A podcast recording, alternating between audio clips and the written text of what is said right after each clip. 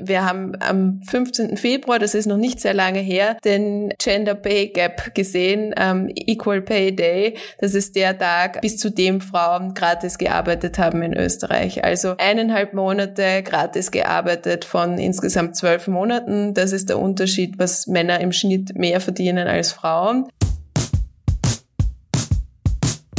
Herzlich willkommen. Die heutige Podcast-Folge ist eine ganz besondere. Wir, das sind Philin. Hallo. Und Maria. Hallo. Haben nämlich ausnahmsweise mal niemanden zu Gast bei uns im Studio. Genau. Wir sprechen heute nämlich anlässlich des Internationalen Frauentages am 8. März über Gleichstellung der Geschlechter. Und wir schauen uns an, welche Rolle frauenpolitische Themen in der Arbeit von Aufstehen äh, spielen erzählen euch, was wir gemeinsam schon geschafft haben, wo wir große Herausforderungen sehen und natürlich, was jeder einzelne von euch tun kann. Gleich mal vorneweg, auch wenn uns das die Werbung mit Rabattaktionen in Modegeschäft, im Kosmetikgeschäft gern vorgaukeln will am Frauentag. Der Frauentag hat natürlich nichts mit Rosen zu tun, zumindest ähm, nicht so, wie wir ihn verstehen. Manche nennen den Frauentag auch feministischen Kampftag. Worum es dabei geht, ist Ungerechtigkeiten, Ungleichheiten aufzuzeigen, die man bekämpfen muss. Deshalb auch das Wort Kampftag. Und genau das wollen wir in dieser Folge auch tun. Warum das so wichtig ist, vielleicht ein paar Zahlen. Laut dem Gender Gap Bericht von 2021 wird es noch 130 Jahre brauchen,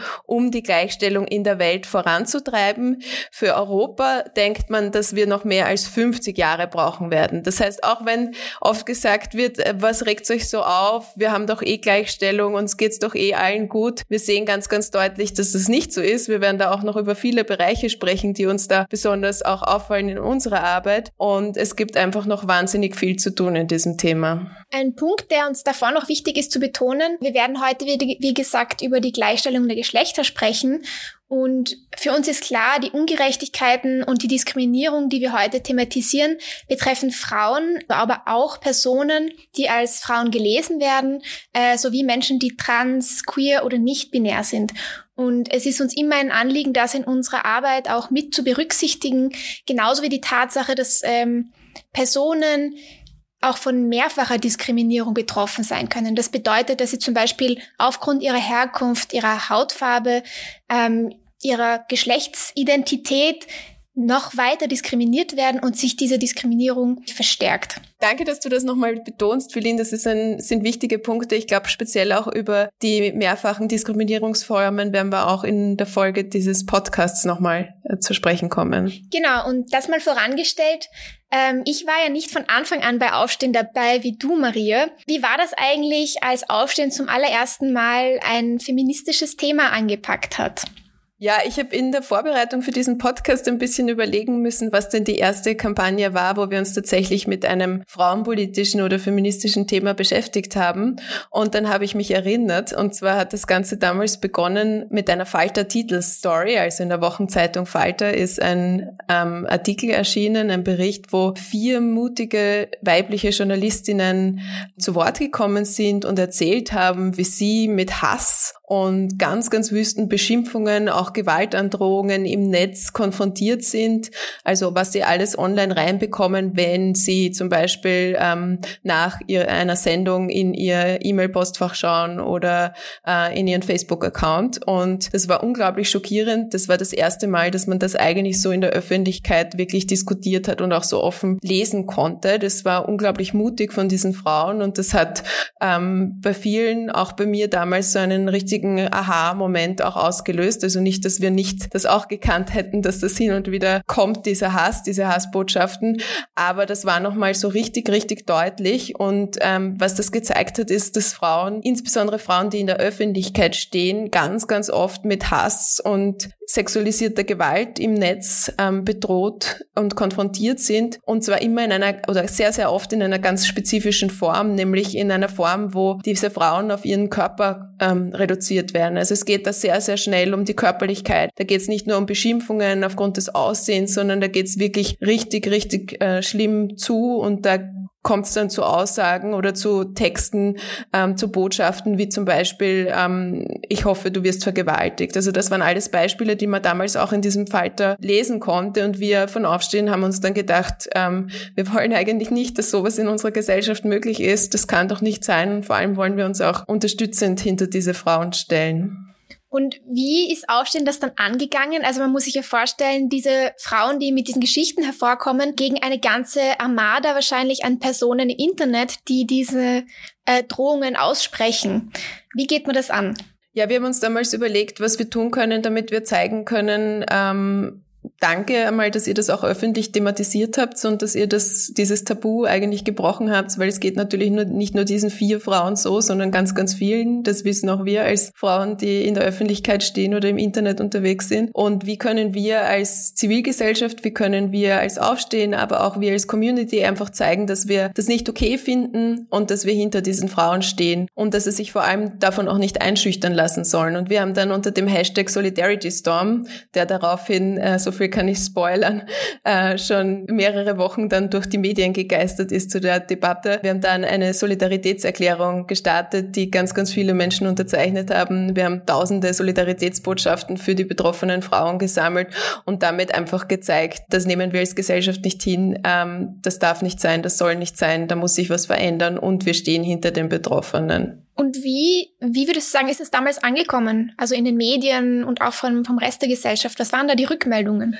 Ja, also die Rückmeldungen aus unserer Community zum Beispiel, die waren extrem positiv. Also Menschen waren überrascht, Menschen waren auch geschockt und haben sich, äh, Frauen wie Männer, ähm, unterschiedliche Personen haben sich sehr, sehr ähm, betroffen gefühlt, auch wenn sie selbst nicht betroffen waren und haben sich dann mit netten Botschaften bei den Betroffenen gemeldet und haben, haben unterzeichnet die Solidaritätserklärung, haben gesagt, wir stehen hinter euch, wir wollen das nicht. In den Medien ist berichtet worden von einem großen Sturm der Solidarität, von ähm, einer, einer Welle der Solidarität, die, die alle mitnimmt, die ein positives Gegenbeispiel zu dem Hass ist, der kursiert. Die betroffenen Journalistinnen haben sich natürlich auch unglaublich gefreut und ähm, bestärkt gefühlt, dass das der richtige Schritt war, auch das auch zu veröffentlichen. Und das finde ich sehr, sehr wichtig und sehr, sehr spannend. Ich habe damals auch ähm, im Falter gelesen, also da stand, während Männer über Drohungen offen reden können, weil sie nur selten sexualisiert sind, wollen Frauen oft nicht darüber zu berichten, aus Angst, noch mehr kriminelle Fantasien über ihren Körper auszulösen. Also das macht ja auch was mit einem, wenn man sowas bekommt und das dann zu äußern und zu sagen und dann eben nicht noch mehr Hass zu ernten, sondern Solidarität war natürlich ein super schönes Zeichen. Und ich finde es auch sehr, sehr wichtig aus einer anderen Perspektive, dass man das in der Gesellschaft einfach thematisiert, weil es gibt dann natürlich auch die Angst, na gut, wenn ich das jetzt öffentlich mache, was ich, mit was ich da konfrontiert bin, weil ich als Frau in der Öffentlichkeit stehe,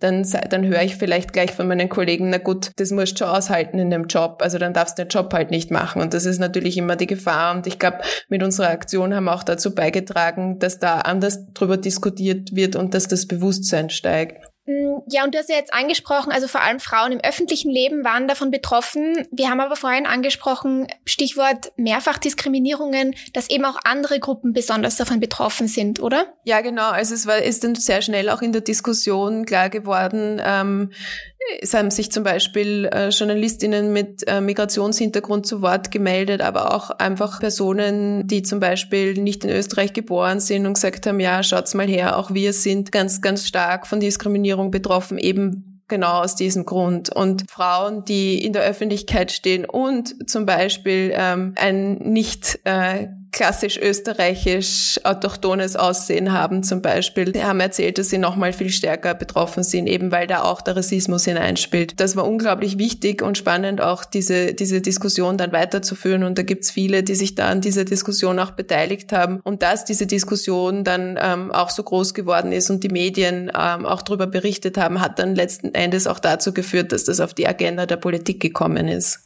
Das ist natürlich ein, ein, wichtiger, ein wichtiger Aspekt, wenn ich mir vorstelle, ähm, dass das erst vor einigen Jahren diese Kampagne gestartet ist und wie selbstverständlich wir heute mittlerweile darüber reden, dass es Gesetze gegen Hass im Netz braucht, dass es Mechanismen für Betroffene braucht, um sich schützen zu können. Das ist, da ist ein ganz großer Meilenstein ähm, eigentlich gesetzt worden mit dieser Kampagne, würde ich mal, würde ich sagen.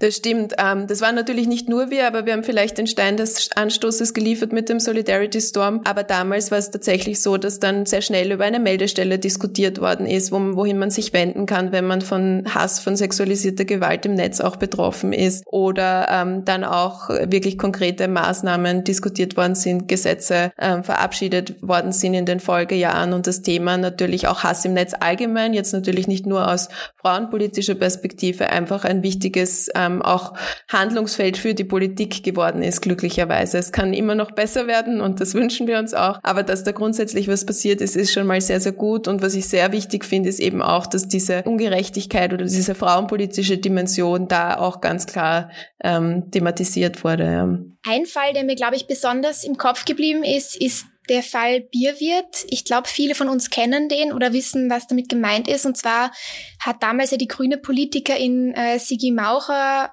Nachrichten veröffentlicht, die der Bierwirt ihr geschickt hat und die waren extrem übergriffig, gewaltvoll und im Endeffekt wurde sie dann dafür verklagt, dass äh, er ihr diese Nachrichten geschickt hat und sie sie aber veröffentlicht hat. Also da war noch das Problem ganz klar eben, man macht das öffentlich, aber nicht der Täter wird quasi dafür bestraft, sondern die Betroffene. Also da ist noch ein weiter Weg hin, dass das auch wirklich umgesetzt wird, dass Betroffene die angemessene Hilfe bekommen.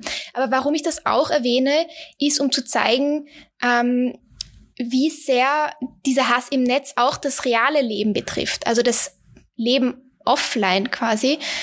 Also dieser Bierwirt ist eben auch bekannt dafür, dass er letztes Jahr ähm, seine Partnerin letzten Endes ermordet haben soll.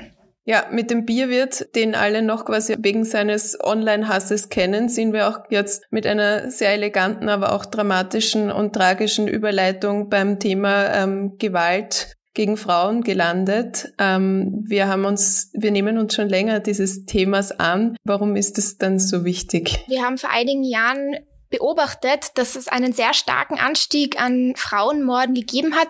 Warum sage ich Frauenmorde? Weil es wichtig ist zu zeigen, dass Frauen aufgrund ihres Geschlechts ähm, Gewalt ausgesetzt sind. Und in Österreich ist tatsächlich diese Zahl unverhältnismäßig groß. Also es werden mehr Frauen getötet als Männer. Und im Jahr 2019 war diese Zahl erschreckend viel höher, also fast doppelt so hoch wie die Jahre davor. Und da haben wir gesehen, es gibt großen Handlungsbedarf. Ähm, das Thema ist immer noch nicht genug in der Öffentlichkeit verankert. Und ein zusätzlicher Punkt war, dass die damalige Regierung, die türkis-blaue Regierung, ein Gewaltschutzpaket verabschieden wollte, das extreme Folgen gehabt hätte für die, für die Betroffenen. Und zwar war da die Rede von Anzeigepflichten, also dass Betroffene gar nicht mehr die Wahl haben, ob sie über das Geschehene sprechen wollen oder nicht. Wobei wir ja wissen, dass die Polizei nicht immer angemessen diese Fälle behandelt. Also dass es da ganz viel Nachholbedarf gibt. Ein anderer Punkt, den Expertinnen damals sehr kritisiert haben, war, dass äh, die Regierung damals die Strafen von äh, Gewalttätern erhöhen wollte und gedacht hat, damit kann man das Problem beseitigen. Und das war natürlich zu kurz gedacht und da ähm, haben wir gefunden, braucht es einen Aufschrei aus der Zivilgesellschaft, um das Thema bekannter zu machen, um das Thema in seinen vielen Facetten auch zu beleuchten. Und zwar war es für uns wichtig, dass es nicht nur mehr Bewusstsein gibt, also sowohl in der Bevölkerung als auch in allen relevanten Stellen, wo sich Betroffene hinwenden können, also von der Polizei bis zur Justiz, sondern dass es auch mehr Geld braucht. Wir haben uns da angeschaut, Österreich hat ja die internationale Konvention ähm, gegen Gewalt an Frauen unterzeichnet. Und wenn man sich anschaut, wenn Österreich alle Verpflichtungen in dieser Konvention umsetzen möchte, dann müsste Österreich 228 Millionen Euro investieren. Aktuell sind das aber nur ein paar Millionen. Also ich glaube, 18 Millionen sind das gerade in Österreich. Also wir haben hier einen sehr großen Aufholbedarf. Und das haben wir damals schon 2019 quasi erkannt und kritisiert. Und ich finde es dann immer wieder schockierend, wenn wir uns anschauen, was seitdem passiert ist, nämlich sehr, sehr wenig bis nichts. Vielleicht ein paar Alibi-Aktionen. Ich erinnere mich an äh, eine App, die vor ein paar Wochen präsentiert wurde, die auch stark kritisiert wird. Also man versucht da irgendwie Pseudo-Gewaltschutzmaßnahmen ähm, zu treffen, aber die Forderungen, die einfach auch lang schon im Raum stehen, die sowohl die ähm, UN ganz klar formuliert hat, als auch diverse Gewaltschutz Gewaltschutzeinrichtungen, die kommen einfach nicht durch. Und ähm, währenddessen steigt die Zahl der Frauenmorde, der Femizide weiter an. Ähm, hast du die Rekordzahl vom Vorjahr im Kopf? Das waren... Ich glaube, es waren tatsächlich 31 Morde. Ähm, das heißt, es sind mehr als alle zwei Wochen. Mhm, mhm. Und mehr Geld ist natürlich ein, ein super wichtiger Punkt, aber wir haben ja auch andere, andere Forderungen noch mit eingeschlossen in unserem Appell an die Frauenministerin. Was sind denn das für Forderungen? Genau, also wie gesagt, neben dem Geld ähm, ist es wichtig, dass es einfach eine flächendeckende Bewusstseinskampagne gibt. Ganz am Anfang, als wir den Appell gestartet haben, war es für viele noch angriffig, dass wir über, überhaupt über Frauenmord sprechen oder Gewalt an Frauen. Und das zeigt einfach, wie viel Nachholbedarf es auch da noch gibt. Also das quasi, das ist nicht nur ein frauenpolitisches Thema, sondern das ist ein Thema, das die ganze Gesellschaft betrifft. Und das müsste eigentlich sogar schon in den Schulen damit begonnen werden, über das Thema aufmerksam zu machen.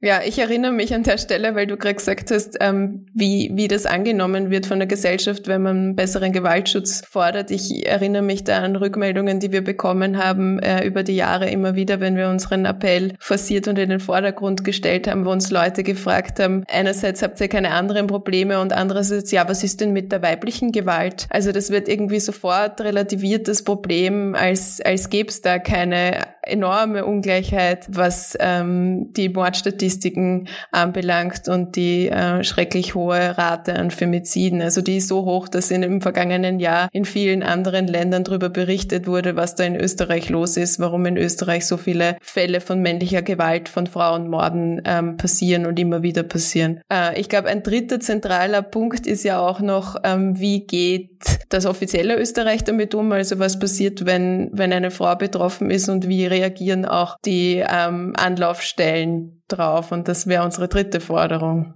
Genau, und zwar braucht es geschultes Personal in allen Anlaufstellen. Also von der ersten Kontaktaufnahme mit der Polizei bis zur Justiz, bis zu den RichterInnen. Es ist derzeit so, dass Betroffene immer noch erzählen, dass sie bei der Polizei weggeschickt werden, nicht ernst genommen werden, dass es ein extremer Hürdenlauf ist für sie, wenn sie sich entschlossen haben, über Gewaltvorfälle zu sprechen, nicht ernst genommen werden. Ähm, da helfen natürlich Frauenhäuser, aber das Problem ist auch in der Politik, dass quasi hier immer wieder nur betont wird, meldet euch bei der Polizei, die Polizei hilft. Es fehlt aber ganz klar bei der Polizei an Bewusstsein für das Problem und wie man Betroffenen begegnet, wie man Betroffene besonders gut helfen kann und schützen kann.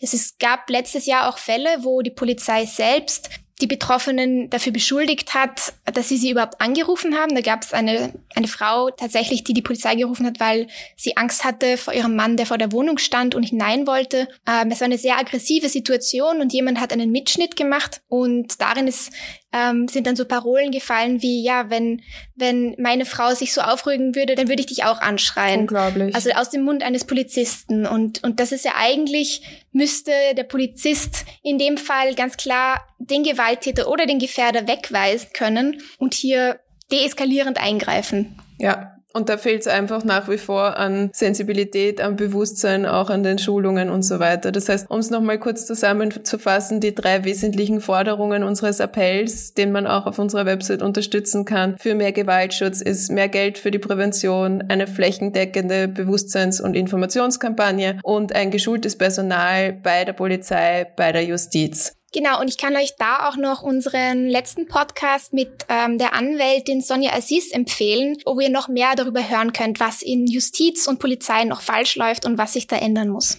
Mhm. Ich würde ganz gern noch einmal bei dem Thema auch öffentliche Wahrnehmung und ähm, Medien bleiben. Wir wissen, Sprache schafft Bewusstsein, das heißt, wie wir über ähm, Themen wie männliche Gewalt gegen Frauen sprechen, wie wir auch darüber berichten, wie wir darüber lesen in den Medien, das beeinflusst auch, wie wir sie wahrnehmen und wen wir auch als Betroffene oder wen wir als schuldige Person ähm, wahrnehmen. Und da gibt's ja auch ganz, ganz oft extremen Aufholbedarf. Genau. Dass wir überhaupt von männlicher Gewalt sprechen können, ist gar nicht so selbstverständlich, weil in der öffentlichen Wahrnehmung mh, hm, sprechen wir immer noch von Frauen als die Betroffenen. Die Frauen stehen dabei immer im Fokus und deswegen passiert es auch ganz oft, dass man einfach sagt, na ja, dann sollen halt die Frauen nicht alleine nach Hause gehen oder sollen die Frauen aufpassen. Ähm, deswegen ist es so wichtig, dass wir wenn wir über Gewalt an Frauen sprechen, über die Ursache, und zwar männliche Gewalt sprechen. Und das haben wir auch gemerkt, dass es immer noch ungute Reaktionen hervorlöst, wenn wir das so ansprechen. Und wir haben deswegen, also auch um dieses Tabu über männliche Gewalt zu sprechen, zu brechen, äh, eine Plakataktion gestartet letzten Dezember. Wir haben quasi so ein, sieht ein bisschen aus wie so ein Chickpackel, ein Zigarettenpackel, wo drauf steht, äh, man tötet nicht aus Liebe und eine Art Gesundheitshinweis. Männliche Gewalt fügt ihnen und Menschen in ihrer Umgebung erhebliche Schäden zu. Und der Gedanke dahinter war, wenn es solche Warnungen für andere Gesundheitsrisikofaktoren gibt, warum sprechen wir immer noch nicht über die Fakt, dass männliche Gewalt so viel Menschenleben, so viele, so viele betrifft? Also nochmal diese berühmte Statistik, auch jede fünfte Frau ist von Gewalt betroffen. Mhm. Auf den Plakaten waren dann auch ähm, die diversen Notrufnummern drauf, unter anderem auch die Männerberatungsstelle, weil ja natürlich auch die Arbeit gerade mit Männern in dem Bereich ähm, sehr, sehr wichtig ist. Ich habe das sehr, sehr spannend gefunden, weil für uns, äh, ich kann mich noch erinnern, wir haben uns gefragt, na ja, ähm, wie wird das bei den Leuten ankommen? Es war eine Aktion, die wir Schwarm finanzieren wollten und es war dann sehr, sehr überraschend, dass aus unserer Community unglaublich viele Leute bereit waren, sich zu beteiligen und zu spenden, so dass wir diese Plakate dann im Endeffekt in der Vorweihnachtszeit, gerade da, wo es sehr oft, das wissen wir aus den Statistiken, zu ähm, Gewalt im häuslichen Bereich, zu männlicher Gewalt gegen Frauen, weil sich sehr viel auch zu Hause abspielt, die Leute sitzen aufeinander, dass wir genau in dieser Zeit ähm, Plakate in allen Bundeshauptstädten, äh, in allen Landeshauptstädten, wir haben natürlich nur eine Bundeshauptstadt, in allen Landeshauptstädten aufhängen konnten und dann insgesamt ähm, diese schwarmfinanzierten Plakate ein sichtbarer Beitrag waren. Einerseits natürlich, um Notrufnummern in Umlauf zu bringen, aber andererseits eben auch, um Bewusstsein zu schaffen für die Problematik. Bewusstsein ist ein gutes Stichwort. Ähm, das fehlt uns ja öfters auch bei den Medien. Ne? Genau, da sprichst du einen wichtigen Punkt an. Und zwar haben wir das gemerkt, wenn über Gewalt an Frauen berichtet wird, dann immer mit sehr verharmlosenden Begriffen. Was meine ich mit verharmlosend? Also statt Mann tötet seine Frau, steht dann da Beziehungsstreit. Ein Beziehungsstreit man kann sich streiten über einen Geschirrspüler, den man ausräumen muss, aber wenn man streitet, dann endet nicht jemand tot. Mir sind noch gerade viele schreckliche, schrecklichere Schlagzeilen eingefallen, also der Sextäter oder Sexattacke für eine Vergewaltigung oder so. Also ich finde, da ist die Bandbreite, geht noch, geht noch sehr weit ins Grausliche auch rein. Genau. Oder ganz oft ist in den Artikeln lang und breit erklärt, warum ein Täter zur Tat übergeschritten ist. Also er war eifersüchtig oder sie, ähm, sie wollte verlassen oder so. Das, deswegen haben wir den Verharmlosungsradar ins Leben gerufen, um das stärker ins Bewusstsein zu rücken, wie diese Sprache eigentlich, was diese Sprache mit uns macht, welche Bilder da in unserem Kopf entstehen. Äh, und wir auf diesem Radar muss man sich vorstellen, sammeln wir problematische Schlagzeilen, problematische Artikel, versuchen das ganz ganz simpel zu erklären, was das Problem daran ist und geben den Menschen, den LeserInnen die, die Möglichkeit, ähm, mit nur wenigen Klicks direkt auch die RedakteurInnen dieser Zeitungen anzuschreiben und sie zu bitten, also ihre Art, über Gewalt an Frauen zu schreiben, zu überdenken.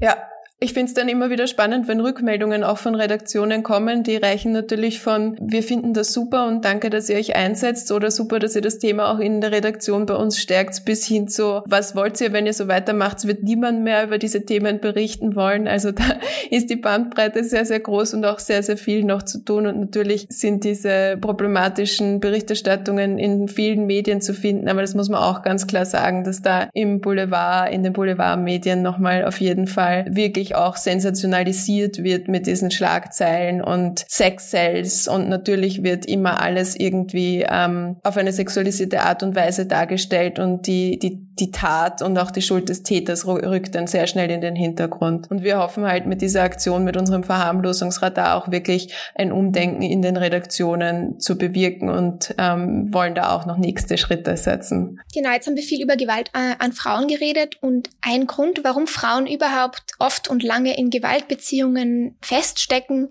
ist, dass sie zum Beispiel weniger verdienen. Also es gibt ganz viele Ungerechtigkeiten in der Gesellschaft, die dazu führen, dass der Nährboden für diese Gewalt quasi da ist. Ja, also das ist mein großes Anliegen, dieses Thema noch äh, anzusprechen, und zwar diese finanzielle Abhängigkeit auch gerade in Beziehungen, aber natürlich auch sonst von Frauen, weil sie einfach immer noch weniger verdienen. Ich glaube, es gibt kaum ein Feld wie die ökonomische oder finanzielle Benachteiligung, wo die Ungerechtigkeit, ähm, die, auch die Ungleichheit zwischen den Geschlechtern so klar sichtbar wird wie in diesem Bereich.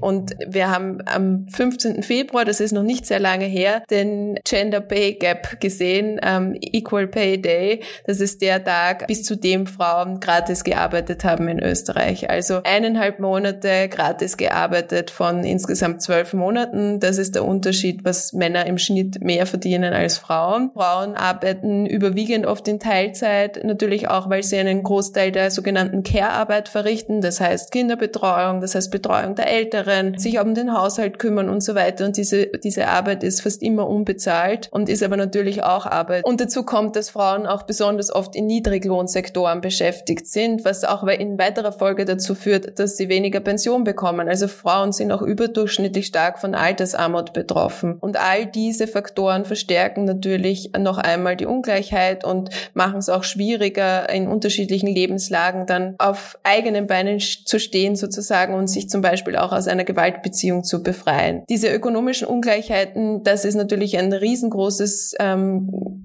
gesellschaftspolitisches Thema, dem wir uns auch beaufstehen, widmen. Und die frauenpolitische Komponente kommt da auch immer wieder sehr stark durch. Wir haben zum Beispiel eine Kampagne gemacht im Herbst. Damals hat der ähm, AMS-Chef Johannes Kopf gesagt, man sollte für arbeitslose Menschen die Möglichkeit, einen Zuverdienst zu haben, zu streichen. Und man muss sich vorstellen, diese Zuverdienstmöglichkeit, das ist ein äh, geringfügiger Betrag, das heißt, es sind unter 500 Euro. Das bedeutet für ganz, ganz viele Menschen ganz, ganz viel. Neun von zehn Personen, die Arbeitslosengeld beziehen, leben unter der Armutsgrenze. Und für viele bedeutet diese Zuverdienstmöglichkeit einfach, dass sie noch die Möglichkeit haben, sich zum Beispiel, ähm, wenn die Waschmaschine kaputt wird, äh, was dazu zu verdienen und mit solchen Situationen dann irgendwie umzugehen. Und wenn wir jetzt nochmal an die Ungerechtigkeiten denken, die ich vorher angesprochen habe, nämlich dass Frauen sowieso schon mal weniger verdienen, öfters in Teilzeitverhältnissen sind und so weiter, das wirkt sich natürlich auch auf das Arbeitslosengeld aus, das bei Frauen wesentlich geringer ausfällt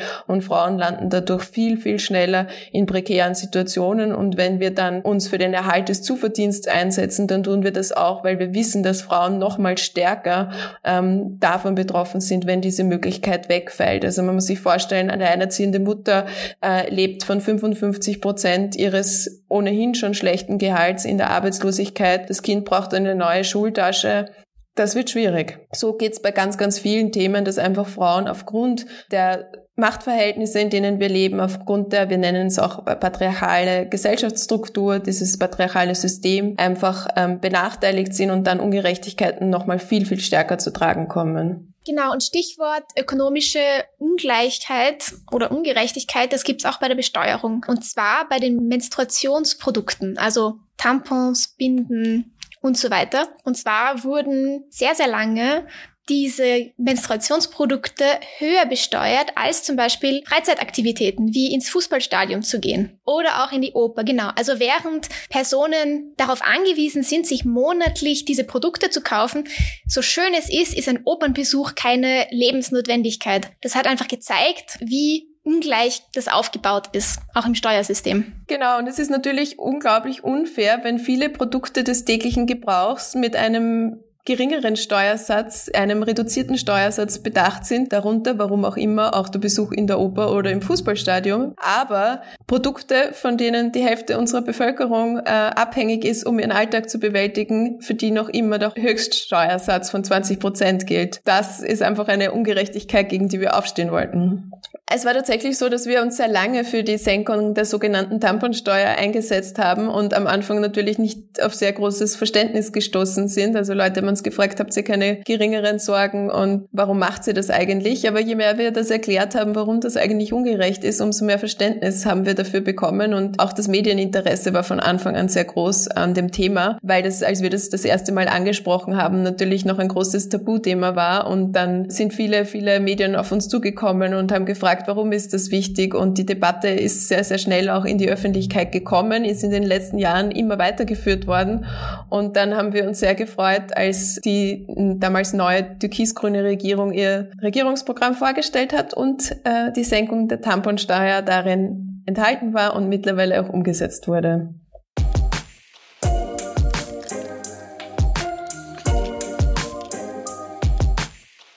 Stichwort Tamponsteuer, das erinnert mich an ein Thema, das wir auch noch unbedingt ansprechen wollten, nämlich die Frauengesundheit. Und da ist es so, dass eigentlich immer noch oder dass sehr, sehr lange von der Norm des Mannes ausgegangen worden ist.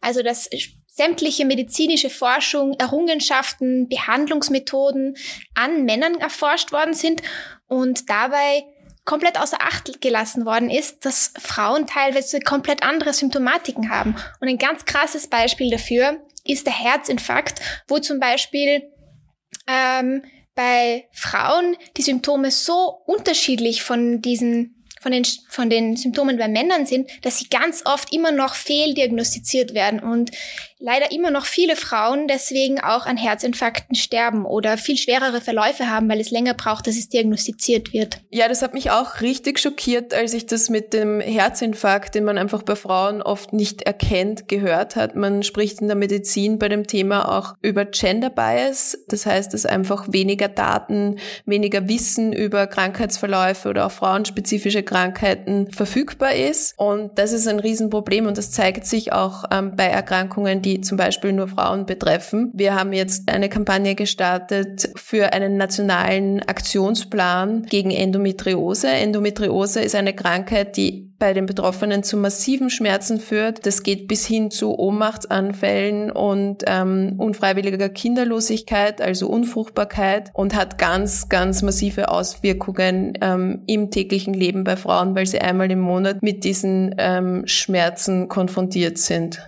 Genau, und falls ihr auch von dieser Krankheit davor noch nicht gehört habt, Endometriose ist eine Erkrankung, wo Gebärmutterschleimhaut ähnliche Zellen außerhalb des Uterus wachsen äh, und sich entzünden können und eben sehr starke sehr starke Schmerzen und weitere Symptome, die Maria schon genannt hat, ähm, auslösen können. Und das wirklich Arge ist, dass diese Krankheit ähm, unbekannt oder in, in weiten Teilen der Bevölkerung unbekannt ist, dass obwohl jede zehnte Frau darunter leidet und auch wirklich die Folgen, wie ich schon gesagt habe, äh, sehr, sehr dramatisch sind, uns immer noch keine ähm, guten Diagnose- und Behandlungsmöglichkeiten gibt. Und das wollen wir eben mit unserem Appell ändern. Es sind uns ein paar Länder schon zuvor gekommen und wir finden, da sollte Österreich dringend nachziehen. Und zwar gibt's ähm, in Frankreich jetzt soll ein nationaler Aktionsplan äh, gegen Endometriose auch verabschiedet werden und wir wünschen uns sowas auch für Österreich. Genau, und unseren Appell könnt ihr wie immer unterzeichnen. In unserer Folgenbeschreibung bekommt ihr den Link dazu. Wir haben jetzt sehr viel über die Probleme gesprochen, aber auch was wir ähm, versuchen dagegen zu tun. Wir kommen an dieser Stelle vom Podcast wieder zu dem Punkt, den alle Folgen gemeinsam haben, nämlich was wir als einzelne Personen auch tun können, wie wir uns engagieren können. In diesem Fall geht es darum, was wir tun können ähm, in frauenpolitischen Themen, was wir, wie wir uns auch feministisch engagieren können. Philin, ich glaube, du hast eine ganze Liste an Kampagnen, äh, die du leitest im Moment, die ähm, versuchen, Ungerechtigkeiten zu beseitigen.